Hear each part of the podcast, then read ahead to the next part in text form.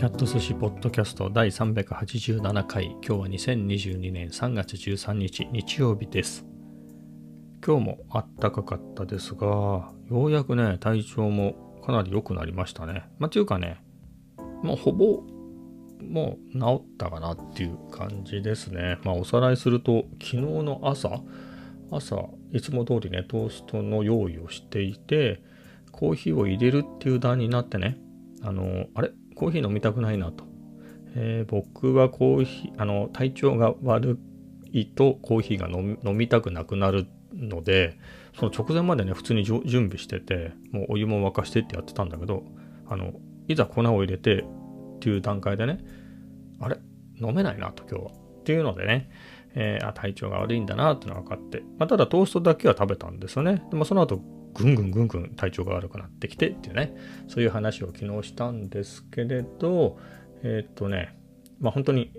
ぐーんと体調が悪くなって、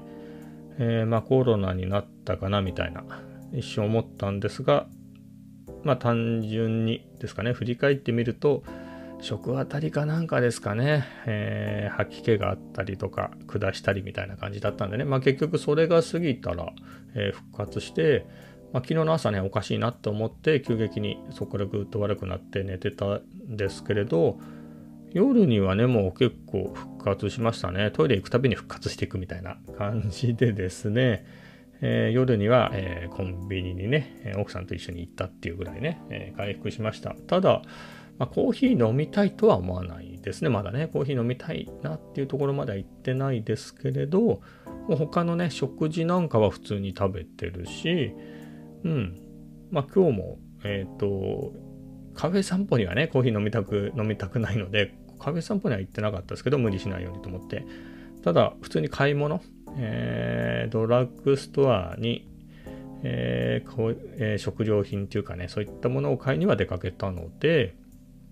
うん、もうバッチリかなという感じですね。まあ良かったですよ、本当にね。え、コロナかもなと思って、でもね、熱もね、あったんですよ、ちょっとね。まあ、その、すごい高熱ってほどではなかったですよ。37.4度とかなんで、これってギリ平熱ぐらいなんですかね。ただ僕が普段35度台なんですよ、平熱が。えー、なので、えー、そういう意味ではね、ちょっと僕的には熱があるなっていう感じはあったんですけど、その後ですね、なんだろう 今もガチャガチャいじってるんですけど、体温計が壊れたのか電池が切れたのか動かなくなっちゃいまして、えー、その後の熱は測れてないんですけれど、うん。まあ大丈夫なんでしょうねと。はい。でもね、えー、僕も2月に51になったんですけど、やっぱり50前後になってくるとね、いろいろね、死を意識しますよ、本当に。死って別にその自殺したいみたいな死ではないですけれど、結構どうなんですかね。思い浮かべると例えば、まあ、僕と同世代だったらねあれですけれどもっと若い人でも例えばお父さんお母さんとかのお友達とかね、えー、兄弟とか、まあ、親戚なんかでもえそんぐらいで死ぬ人ポツポツいません？結構いますよね。4 50代ともなると結構行っちゃう人もいるよなと。そういうのもねやっぱ頭にありますよね。自分なんかでもえ、ー、と、血はつながってないですが、え、ー、と、僕、あ、僕の母親のお兄さんですね。は血は、血が、血がつながってますけど、その奥さんが、今思うと、僕が18の頃だから、多分まだ40代だったんじゃないかな。で、亡くなったりとかね。もともと、病気してね、えー、もう何年ぐらい病気してたんだろうな、みたいなのではあったんですけれど、まあ、それでもね40代で亡くなったりとかしてたしあとはねまあ話してもしょうがないような感じですね誰それみたいな感じになっちゃうのであれですけれどやっぱり父親とかね両親のあの仕事のね付き合いがあったような、えー、人たちがね40代とか50代で例えばほら、えー、みんなでワイワイとね飲み会やってる最中に「うっ!」って言ってそのまま死んじゃったとかあと、麻雀かなんかをね、ずっとみんなでやってて、そのままポクっていっちゃったとかね、それも、今思えば若い人でしたよ。40いってたのかなみたいな人もね、うん、ただ自分の父親は事故なんで、それはまた、えー、病気とは関係ないんですけれど、57だったかな。亡くなったのがもう20何年か前なんですけれど、ちょうどその頃に、親父が死んですぐにね、やっぱ親父の友達とか若い人も含めてね、何人か行っちゃったんですよね。あの、病気っていうか休、休死みたいな感じですよ。あの、病気って言えば病気なんでしょうね。病気って言っても長くね、あの入院してたとか、そういうのじゃなくてね、えー、結構何人か続きましたね。というのも今思うとね、えー、まあ、親父の学生時代とか子供時代からの友達っていうとね、同い年ぐらいだから50後半とかでしたけれど、やっぱりその後輩みたいなね、えー、感じの仲良くしてた人とかも、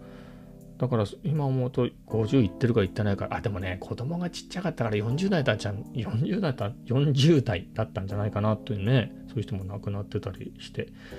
そういうのってね、やっぱ記憶にない、ないですか、みんな。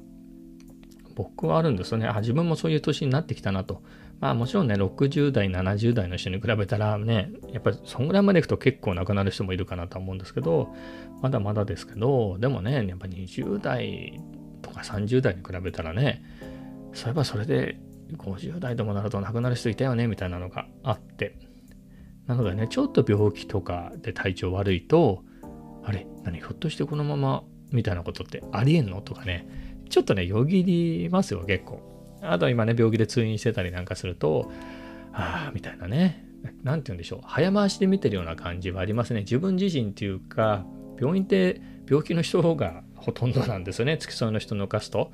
えー、ましてや、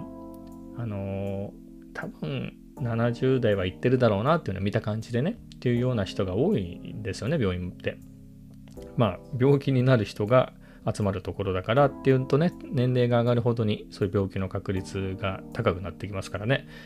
えー、なので、えー、そういう人たちがいっぱい見るんですけど、ってなるとね、えー、なんだろう、認知症まで行ってるのか行ってないか分かんないけど、一人だとちょっと病院に来れないみたいな場合ね、えっ、ー、と、奥さんなり旦那さんね、同い年ぐらいのね、老老介護ってやつですよね。っていう人が付き添いなんかで来ててね、でもその人もきっとどっか悪いですよね。もうその7、80になれば、どっかしらね。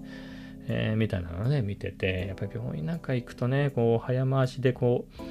10年後、20年後の自分みたいなのをね、えー、思いますね。もうこういう話になったからこのまま行っちゃいますけれど、あ変な告白は全然ないですよ。そういうのじゃないんですけれど、いや、いろいろそれにまつわっていろいろ思ってたことで言うとね、あの、まあ、カフェ散歩に行くときにね、まあ普通に通り道ですよ、住宅街通っていくんでね。っていう中で、まあ、アパートでね、よくね、デイサービスっていうんですかね、えー、の車が来てて、おばあちゃんをね、あの、その、送り迎えしてるんだなってのはね、よく見かけたんですよ。えー、それがね、ふっと、もう今年に入ってから去年ぐらいにはもうそうなってたのかあれなんですけれど、ふと気がついたらね、そのアパートの部屋がね、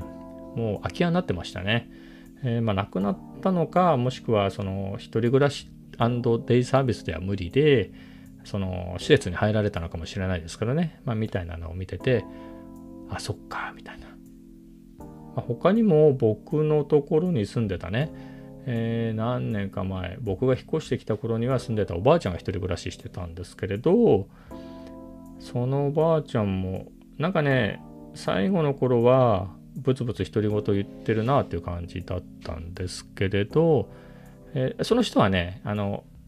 ここで亡くなったわけじゃないし今生きてるかどうかもわからないですけれどなんかもう一人暮らしはさせられないのでって言ってねあのお子さんがね引き取ってっていうのところまでは知ってますけどね。みたいなのがあったり、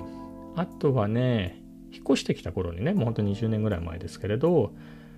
えっ、ー、と、町内会に入ってくださいって、この、来た人がいたんですよ。あはい、わかりましたってね、こう書いたんですけれど、えー、何日か後にね、なんかここは、ここの建物は町内会に入んなくていいことになってるみたいなんで、ごめんなさい、そういうわけで入んなくていいですって言いに来てくれたんですよ。で、まあちょっと変わった名字だったと覚えてたんですけれど、その人があっと思ったのが僕その頃スポーツジムに通っててそのスポーツジムの、まあ、結構ねその当時で50後半ぐらいの人だったんですけどあ女性ねその人がスポー僕が通ってるスポーツジムのスイミングスクールキッズのスイミングスクールのインストラクターだったんですよ。であとか思ってこの間うちに来ましたよねみたいなことでねまあみたいな話をしたりとかしてたんですけど何年か前にそのねそう、さっき言った一人暮らししてたおばあちゃんがいた部屋、そこもういなくなっちゃった、とっくにいなくなってたんですけど、そこにね、えっ、ー、と、ちょっとお家をね、リフォーム、建て直すんで、その間だけでちょっとしばらく住みますっていう人が来たんです、挨拶に。で、名字見たら、そのスイミングスクールのインストラクターの人と同じ名字だったんで、あ、そこの何々さんですか？って聞いたら、あ、そうですっつって、そのお母さんですかね、あの、スイミングやられてた方みたいなね、話をしたら、えー、まあそうなんですけどね、もう認知症でもう分かんなくなっちゃったんですよ、みたいな話をされてて。ああ、そうなんだと思って。ね、僕がここに引っ越してきた頃はね、だってスポーツジムでね、スイミングのインストラクターやってた人がね、あ、もう認知症でね、よく分かんなくなっちゃったみたいなことをね、えー、言われると寂しいな、みたいな。でもね、その方近所なので、たまに見かけるんですよ。そのインストラクターやってた方ね。まあ、認知症って言われたら認知症なんでしょうけどね、僕には分かんないですけれど、見た感じね。でも、体自体は元気みたいでしたよ。あの、デイサービスは来てるんですけれど、普通にちゃんとね、シャーンとしてちゃんと立ってて、えー、足腰はしっかりして、まあそうですね、もともとインストラクターやってたぐらいだから足腰はしっかりしてて、ただね、認知症は認知症なんでしょうね。まあみたいなの見て、あ、寂しいな、みたいな。あとはですね、もうカフェ散歩してて思うのはもうこの辺もね郊外なんてどこもそうでしょうけれどもう葬儀場ばっかりでしょ。もうこの辺もね3軒ぐらいかな。ほんと3軒ぐらい葬儀場がねなんでこんなにあんのかなっていうぐらいね葬儀場があるんですけれどえっ、ー、とねこれがねカフェ散歩をするようになったのは去年からなんですけどリモートはその1年前からね一昨年からやっていてえー、まあ、ちょっと話すと、3月ですね、ちょうど2年前からリモートを始めて、えっ、と、さすがにね、緊急事態宣言だなんてね、1回目の頃はね、みんなどういう病気かもわかんないしっていうんでね、えー、真面目にあのみんな自粛してたかと思うんですけれど、僕も外にあ、ね、なるべく出ずにっていう感じにしていたんですけれど、さすがにもう体重ももう見たことないぐらい太って、だったので、多少は歩かなきゃっていうことで、えー、夏ぐらいからかな、夏、あ早朝とかね、えー、あとは日が沈んでから散歩するようにね、近所散歩するようになったんですけど、そうやって歩いてても葬儀場しかないじゃないですか。あ葬儀場しかないじゃない。いや、葬儀場ってあるあるんですよね。えー、しかも暗いと怖いから、え、そこそこの通りを通ると、葬儀場ってそういう通りの塔にあるんですよね。入りやすいように。え、なので、まあそういうとこ見てるとね、誰かが、どなたかが亡くなるとね、あのでっかい看板立ちますよね。なんとか様みたいな。なんとか様とは書いてないか。なんとかの木みたいな感じでね。えー、って書いてあって、まあ、例えば、まあ、例えばの話で言うと、初子さんとか、えっ、ー、と、亀さんみたいな。亀さんは最近いないか、さすがに。でも、なんとか子みたいなね、としこさんみたいな人だと、まあ、割とそこそこの年齢の方なのかな、みたいなのは思うんですよ。ね、見ててね。ただ、一概には言えないですけど、あからさまに若い人の名前だなみたいなのがたまにあるんですよね。まあ、おっとね、ちょっとね、ドキッとしますよね、そういうの。いや、年配の人だから亡くなっていいってわけじゃないけれど、まあ、ね、順番ってのがありますからね。その明らかにこれは若いだろうみたいな名前が出るとね、わーと思って。たまたまね、その時、名字も珍しい人だったんですよね。なので、ふっと調べてちゃったんですよね。調べたら、まあ、何かのコンテストかなんかね、この辺の地元のね、コンテストで入賞何とかされてる方でね、出場とかしてる方って、やっぱ若い人でしたね、10代の人。大学生ぐらいかな、年齢的には。あの、ほら、何年度に入賞みたいなの出てるじゃないですか。高校2年生の分みたいな感じで、あ、高校2年生の部っていうよりは、えー、誰々さん、かっこ2年生みたいなね、感じで出てて、で、そこから計算すると、あ、二十歳ぐらいの子かな、みたいな、ああ、それが原因は何だか分かんないですよね。なんで亡くなったかっていうのは、その、まあ、ニュースでね、どんな事故があったみたいな感じでは出てなかったので分かんないですけど、うわーみたいなね、ええー、すごい衝撃を覚えましたね。見たこともない人ですけど、あ、見たことはあるんですよ。なんか YouTube ってね、あ、その人の名前で探したら、そのコンテストみたいなやつでね、あのー、YouTube にアップしてたんですよね。どなたかが。その昔ね。それが出てきて、えー、それを見ましたけれど、まあ昔のね、映像なんで、まあ、顔までは全然わかんないですけどね、あの遠くからね、会場の遠くから、えー、頑張ってビデオで撮ったみたいな感じなので、えー、わかりませんけれど、なんかそういうの寂しいっすよね。すごい。えー、まあ、みたいなところでね。えー、だから葬儀場、今もね、カフェ散歩の時も、あのー、サラエボの近くってありますよね。あの交差点の手前ぐらい。あとあの、なんつうんですかね。イオンがあって、向かい側にサラエボがあって、っていうような交差点だと思うんですけど、大きくザクッとやると。えー、で、行くと、サラエボ側ですよね。そっち側の角曲がったところはすぐ葬儀場だから、よく名前出てますね。今のところ若若い人って感じのね、名前は見かけてないですけど、でも、まあ、ちょくちょくはね、出てますよね。そうじゃないと、送迎さんやっていけないですからね。うん。看板が出てないと、ちょっと嬉しいですね。誰も亡くなってないってことですからね。看板が出てるとドキッとするんですけど、あの、見学賜りますっていう看板が出てるときはまだホッとしますけどね。えー、で、なんか出てると名前を見て、ああ、まあ、結構年配の方かなみたいな感じでね、見たりはしますけれど。まあ、死と隣り合わせですよ。もう本当にね。あの、東京でね、あの、華やかな銀座なんかにいるとね、あんまりそういうのとは縁がない感じがしちゃいますけどね。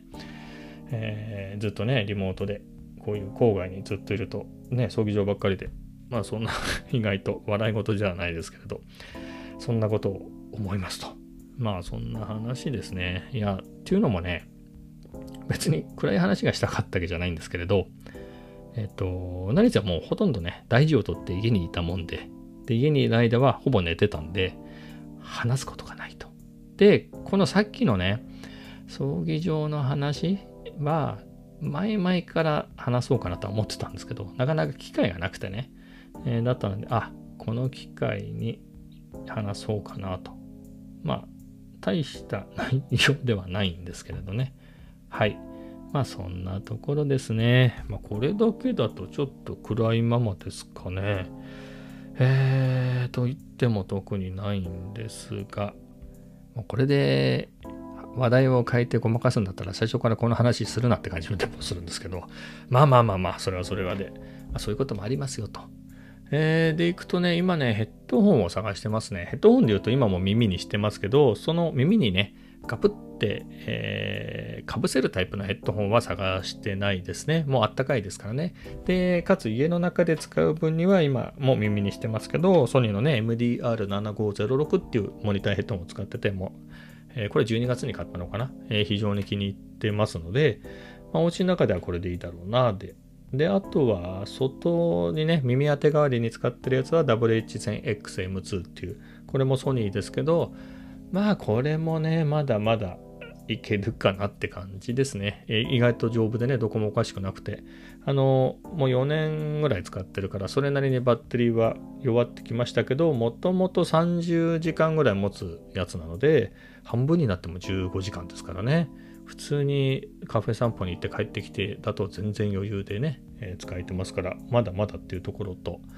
あとはこれから暖かくなるんでね、ヘッドホン外でする機会はないよねっていうことで、